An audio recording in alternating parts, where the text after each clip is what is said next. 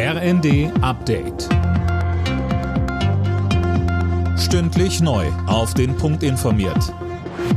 Ich bin André Glatzel. Guten Abend. Der Polizistenmörder von Kusel muss lebenslang hinter Gitter. Der 39-Jährige hatte im Januar zwei Beamte bei einer Verkehrskontrolle erschossen. Dirk Justus berichtet. Der Hauptangeklagte wollte damit vertuschen, dass er beim Wildern erwischt worden war. Das Landgericht Kaiserslautern stellte dabei auch die besondere Schwere der Schuld fest, was eine vorzeitige Haftentlassung praktisch ausschließt.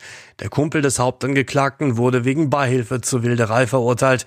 Er saß während der Tat mit im Auto. Ursprünglich stand auch er zunächst unter Mordverdacht, was sich aber nicht erhärtete. Im Prozess hatten sich beide Angeklagten gegenseitig belastet.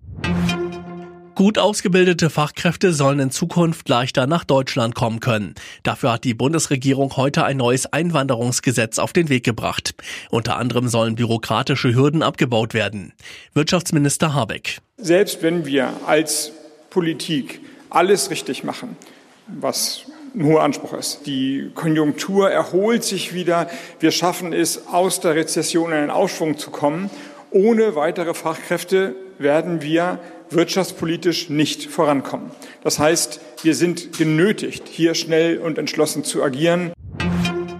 Der in Schieflage geratene Energiekonzern Uniper fordert vom russischen Staatskonzern Gazprom Entschädigungen in Milliardenhöhe. Denn weil Gaslieferungen aus Russland ausgeblieben waren, musste Uniper Gas teuer am Weltmarkt einkaufen, schaden laut Unternehmen mehr als 11 Milliarden Euro.